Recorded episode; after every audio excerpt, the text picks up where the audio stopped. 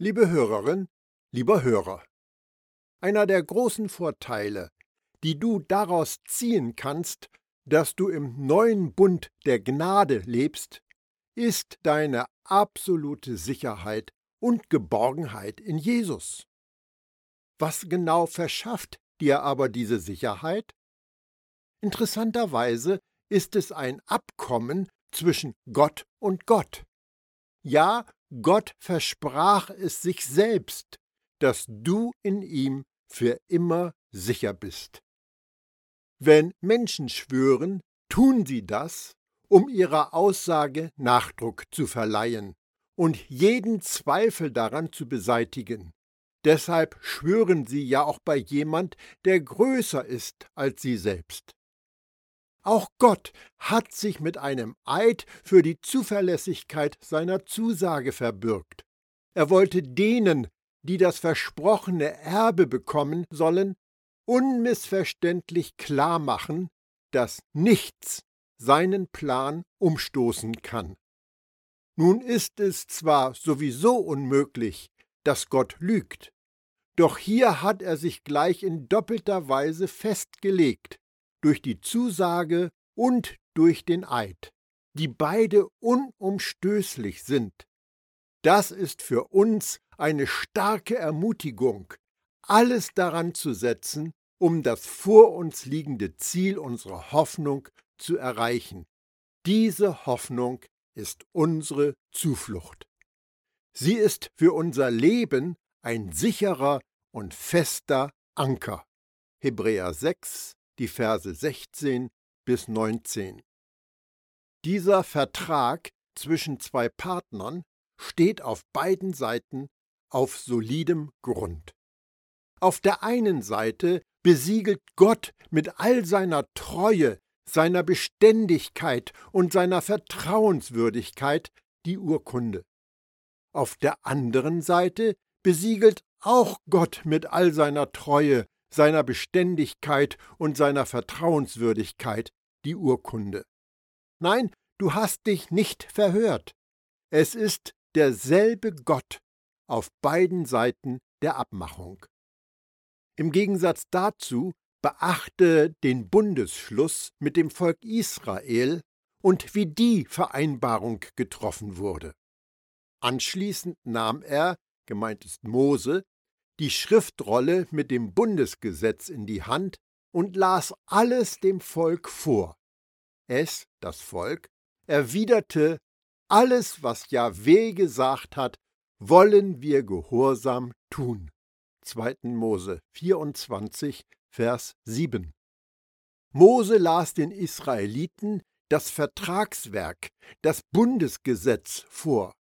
Daraufhin unterschrieb das Volk dieses Abkommen mit dem Versprechen, alles zu tun, was Gott in der Bundesurkunde niedergelegt hat.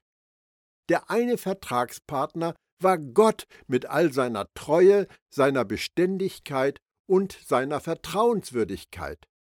Und der andere Vertragspartner war das Volk Israel. Wenn wir uns die Geschichte dieses Volkes anschauen, dann stellen wir fest, dass sie sich meist nicht lange an die Abmachungen und ihre Versprechen gehalten haben. Die Schriften des alten Bundes sind voll von Geschichten von einem Versagen nach dem anderen, bei denen Israel die Übereinkunft mit Gott missachtete. Das ist das Problem bei jedem Vertrag mit Gott, bei dem wir Menschen uns auf das Versprechen einlassen, unsere Seite der Abmachung einzuhalten. Wir können nur daran scheitern. Vielleicht erkennst du jetzt Sinn darin, dass Gott sich entschlossen hat, in dem neuen Bund den Vertrag mit sich selbst zu besiegeln. Er traf ein Abkommen, bei dem es um dich geht, mit sich selbst. So war garantiert, dass auf der einen Seite ein wahrhafter und zuverlässiger Gott der Vertragspartner ist und auf der anderen Seite auch ein wahrhafter und zuverlässiger Gott. Er selbst ist der sichere und feste Anker, der dein Leben, komme was da wolle, in dem Bündnis mit ihm hält. Auf diese Weise hat Gott jeder Diskussion über unsere ewige Sicherheit ein Ende gesetzt. Du bist gerettet. Punkt. Ein für allemal. Punkt. Und deine Rettung ist dadurch abgesichert, dass Gott zu seiner Zusage steht und nicht, weil du ihm irgendetwas versprochen hast, was du eh nicht einhalten kannst. Aber was ist, wenn ich? So beginnt fast jede Argumentation, wenn wir uns unserer Rettung nicht sicher sind. Was ist, wenn ich zigmal sündige? Was ist, wenn ich die gleiche Sünde immer wieder begehe? Was ist, wenn ich bewusst sündige? Nebenbei erwähnt, jede Sünde, die du jemals begangen hast und begehen wirst, hat deinen Willen eingeschlossen. Es gibt zwei bessere Fragen, die du stellen solltest. Was wäre, wenn es gar nicht um mich geht? Was wäre, wenn Jesus. In diesem Sinn heißt es in Hebräer 7, dass du vollkommen und für immer wegen Jesus Leistung gerettet bist nicht wegen deiner. Jesus aber lebt für immer, weshalb sein Priestertum unvergänglich ist. Und das ist auch der Grund dafür, dass er alle vollkommen retten kann, die durch ihn zu Gott kommen. Er, der ewig lebt, wird nie aufhören, für sie einzutreten. Hebräer 7, Verse 24 und 25. Wie lange bist du gerettet? Für immer. Warum? Weil Jesus ewig lebt. Du bist also gerettet, solange Jesus lebt. Nun, das ist doch etwas, was du feiern kannst. Johannes ist mein Zeuge. Das habe ich euch geschrieben, euch, die ihr auf den Namen des Sohnes Gottes vertraut, damit ihr gewiss werdet, dass ihr das ewige Leben habt. 1. Johannes 5, Vers 13. Jesus bestätigt das. Das aber ist der Wille dessen, der mich gesandt hat, dass ich keinen von denen, die er mir gegeben hat, zugrunde gehen lasse, sondern dass ich sie auferwecke am jüngsten Tag. Johannes 6, Vers 39. Ich gebe ihnen ewiges Leben. Sie werden niemals zugrunde gehen, und niemand wird sie meiner Hand entreißen. Mein Vater, der sie mir gab, ist größer als alle, und niemand kann sie der Hand meines Vaters entreißen. Johannes 10, die Verse 28 und 29. Der Schreiber des Briefes an die Hebräer versichert uns, denn Gott hat gesagt, nie werde ich dich aufgeben, niemals dich im Stich lassen. Hebräer 13, Vers 5. Und all das ist wahr und zuverlässig, weil Gott mit sich selbst vertraglich festgelegt hat, dich zu retten, total und für immer und ewig. Als du Ja zu Jesus gesagt hast, wurdest du eingeladen, in all dem zur Ruhe zu kommen, was Gott für dich vollbracht hat. Im Brief an die Hebräer finden wir die tolle Aussage, Somit wartet auf Gottes Volk noch eine Zeit vollkommener Ruhe, die wahre Sabbatfeier. Denn wer an Gottes Ruhe Anteil bekommt, darf von all seiner Arbeit ausruhen, genauso wie Gott ruhte, als er alles erschaffen hatte. Setzen wir also alles daran, an dieser Ruhe teilzuhaben. Hebräer 4, die Verse 9 bis 11. Wie setzt du alles daran, an dieser Ruhe teilzuhaben? Als Jesus-Nachfolger hast du eine Entscheidung für Jesus getroffen. Damit bist du in diese Ruhe eingetreten. Du bist in dem verheißenen Land, Jesus erkannt zu haben, und wanderst nicht mehr in der religiösen Wüste umher.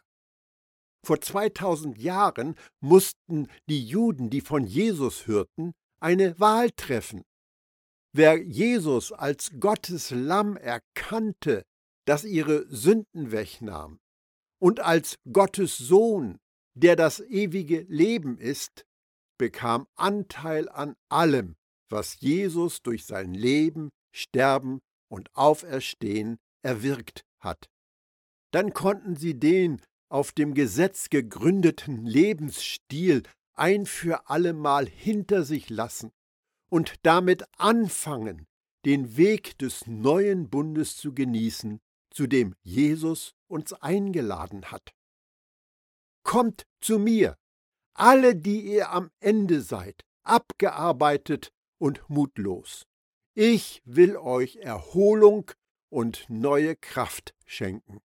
Lebt im Einklang mit mir und lernt von mir, denn ich bin voller Sanftmut gegenüber allen und bin geprägt von wahrer Demut.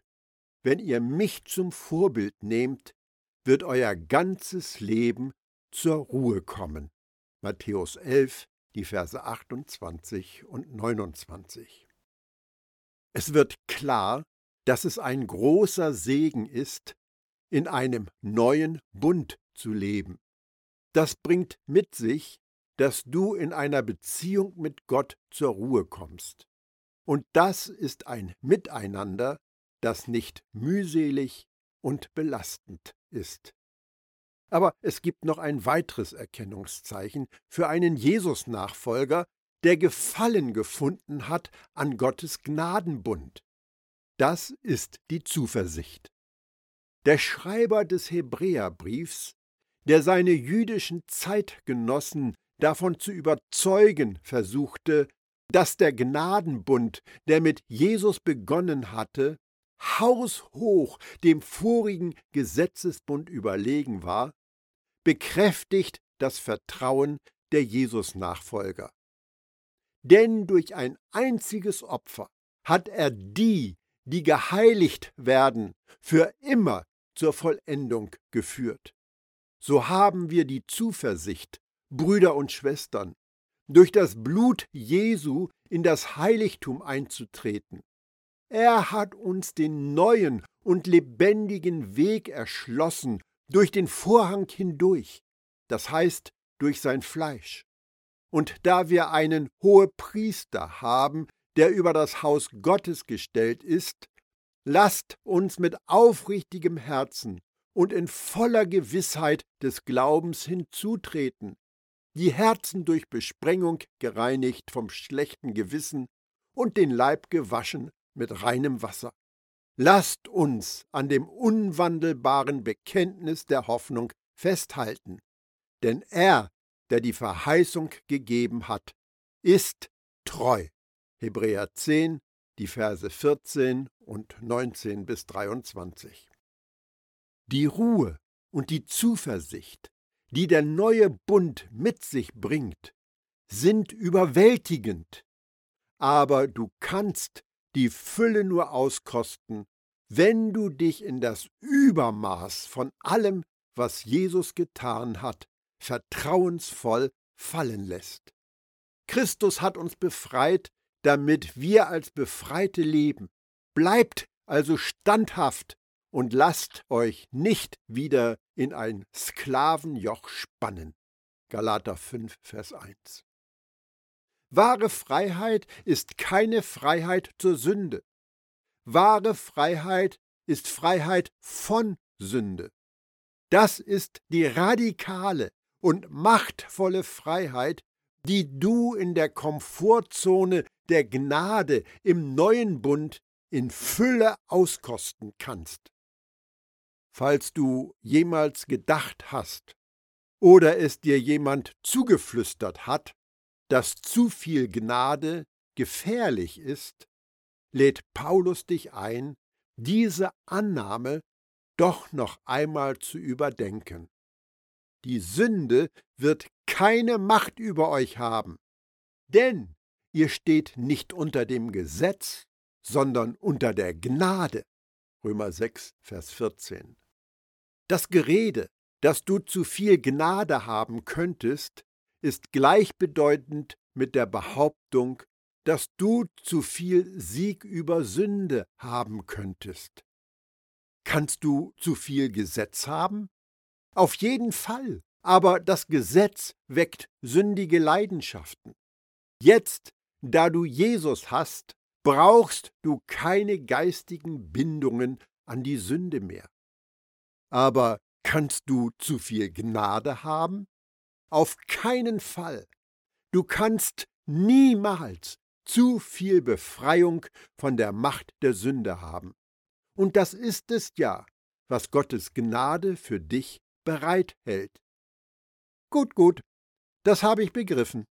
Ich stehe nicht unter dem Gesetz, aber um Sünde zu vermeiden, muss ich doch immer noch nach einigen guten christlichen Prinzipien und Regeln leben, oder? Meinst du vielleicht solche? Ich sollte regelmäßig zur Kirche gehen? Ich sollte meinem Nachbarn von meiner Religion erzählen? Ich sollte regelmäßig meine Bibel lesen? Ich sollte mich in die Kinderbetreuung meiner Gemeinde einbringen? Ich sollte immer Ja sagen, wenn die Gemeinde mir etwas aufbürdet? Wenn du da nicht aufpasst, landest du in der unguten Situation, dass du dir deine eigene Sammlung von religiösen Forderungen zusammenstellst. Und die ist höchstwahrscheinlich gefüllt mit Regeln, um den Leuten zu gefallen und selbst auferlegten Verpflichtungen. Und weil wir mit den Inhalten unserer selbstgemachten Norm übereinstimmen, geben wir uns eine gute Verhaltensnote und leisten es uns, uns näher bei Gott zu fühlen.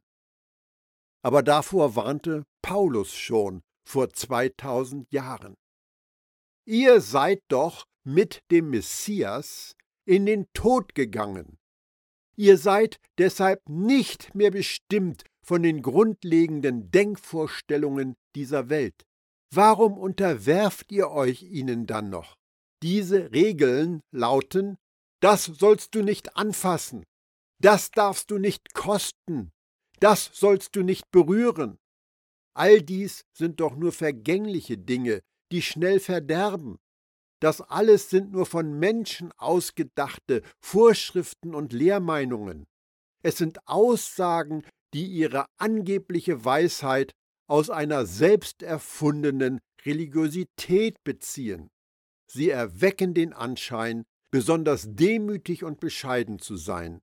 Doch bei ihrer Verachtung und Vernachlässigung des Körpers dienen sie sich letztlich voller Selbstgefälligkeit nur selbst. Kolosser 2, die Verse 20 bis 23. Regeln können so fromm und religiös erscheinen und sich so gut und richtig anfühlen. Aber gib ihnen Zeit und du wirst zu der Erkenntnis kommen, dass sie einfach nicht funktionieren. Und warum können Regeln dir nichts nützen? Regeln sind für schmutzige Leute und du bist sauber. Regeln sind für sündige Menschen und du bist eine Heilige, ein Heiliger. Regeln sind für nach Sünde Süchtige und du bist ein Sklave der Gerechtigkeit. Gott schuf ein vollkommenes Du mit einem neuen Herzen, das von einer Atmosphäre der Gnade befeuert wird. Schaue nicht auf Regeln, lass Jesus regieren. Der Friede, der von Christus kommt, regiere euer Herz und alles, was ihr tut. Als Glieder eines Leibes seid ihr dazu berufen, miteinander in diesem Frieden zu leben und seid voll Dankbarkeit gegenüber Gott. Kolosser 3, Vers 15. Der Hang zu unserem eigenen System von Beachten von Regeln, Tugendhaftigkeit und Moral zeigte sich schon so früh wie im Garten Eden. Weißt du, von welchem Baum die ersten Menschen im Paradies aßen? Es war nicht der böse Baum. Nein, es war der Baum der Erkenntnis von Gut und Böse.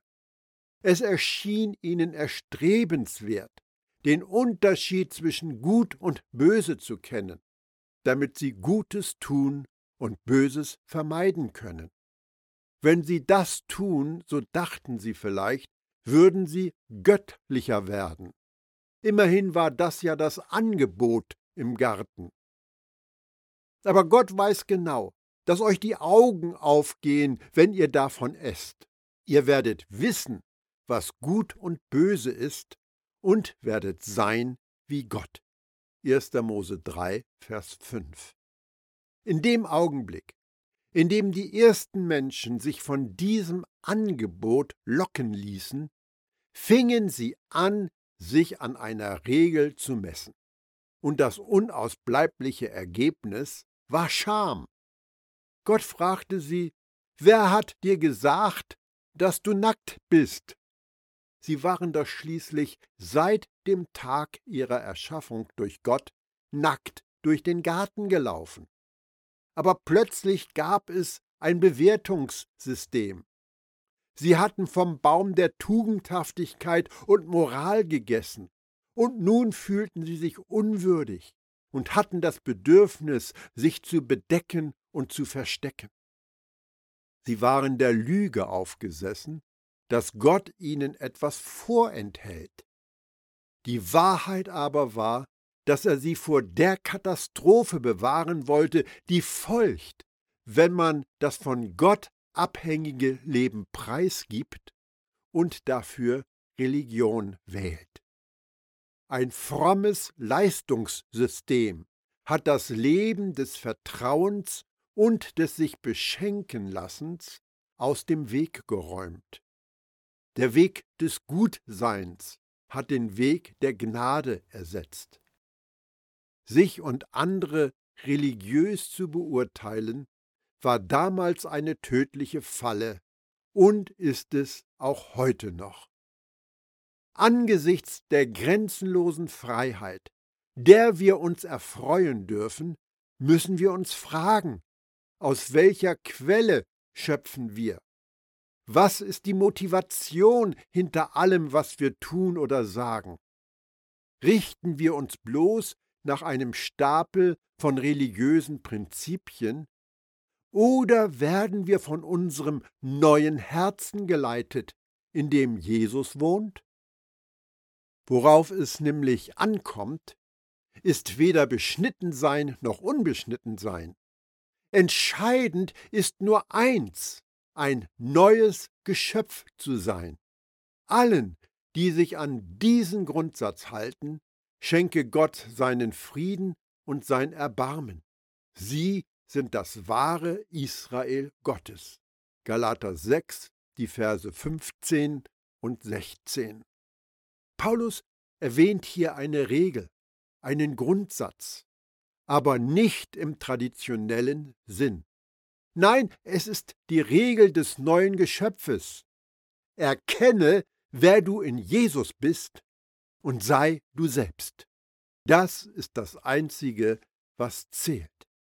Dein vollkommenes Selbst mit einem neuen Herzen braucht kein Regelwerk, um deine Beziehung zu Gott und dein Verhalten zu steuern. Du kannst Gottes Gnade, die in dir wohnt, walten lassen. Denn in Christus ist Gottes Gnade sichtbar geworden, die Gnade, die allen Menschen Rettung bringt. Sie erzieht uns dazu, uns von aller Gottlosigkeit und von den Begierden dieser Welt abzuwenden und solange wir noch hier auf der Erde sind, verantwortungsbewusst zu handeln, uns nach Gottes Willen zu richten und so zu leben, dass Gott geehrt wird. seine Gnade führt auch dazu, dass wir voll Sehnsucht auf die Erfüllung der Hoffnung warten, die unser höchstes Glück bedeutet, das Erscheinen unseres großen Gottes und Retters, Jesus Christus, in seiner ganzen Herrlichkeit.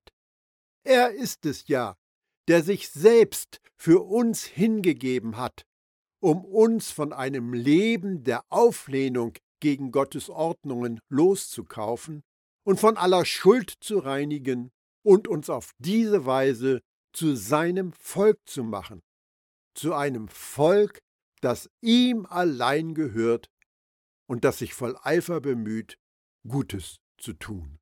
Titus 2, die Verse 11 bis 14. Durch Gottes Gnade bist du umgewandelt worden in das vollkommene Du mit einem neuen Herzen, das sich voll Eifer wünscht, für Gott Frucht zu tragen. Gottes Atmosphäre der Gnade motiviert dich. Gnade ist weit mehr als Vergebung, wenn du versagst.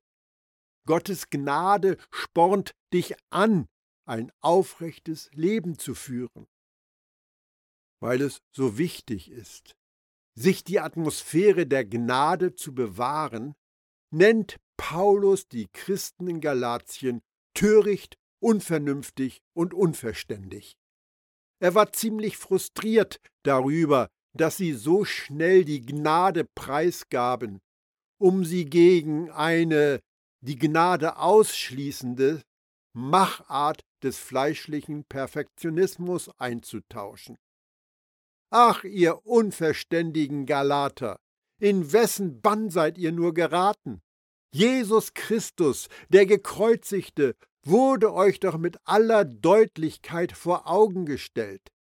Lasst mich nur das eine wissen.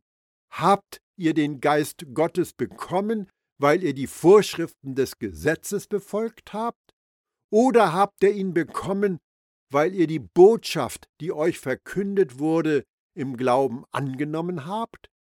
In der Kraft des Heiligen Geistes habt ihr begonnen. Und jetzt wollt ihr aus eigener Kraft das Ziel erreichen? Seid ihr wirklich so unverständig? Ihr habt so große Dinge erlebt. War das alles umsonst? Wirklich und wahrhaftig umsonst? Galater 3, die Verse 1 bis 4. Paulus stellt den Christen in Galatien Fragen, die eine Entscheidung fordern. Zuerst fragt er sie, wodurch sie Nutznießer von Gottes Rettungsaktion geworden sind, durch Gesetzestreue oder durch den Glauben. Als zweites fragt er sie, wie sie denn beabsichtigen, geistig zu wachsen, durch Gesetzestreue oder durch den Glauben. Paulus war entsetzt, dass sie offensichtlich meinten, Gnade sei nur der Weg für die Errettung, aber die Methode, mit der sie geistig zu wachsen hofften, sei der Gehorsam gegenüber den Geboten des alten Bundes. Gottes ursprüngliche Absicht war und ist Gnade vom allerersten Anfang bis zum letzten Ende. Wie ihr nun Christus Jesus, den Herrn, angenommen habt, so lebt nun auch in ihm. Kolosser 2, Vers 6. Und diese Einladung und Herausforderung gebe ich gern an dich weiter. Unser Vater im Himmel gebe dir tiefe Geborgenheit in seinem unauflösbaren Vertrag und er lasse dich reichlich wachsen in deinem Leben unter Gottes Gnade.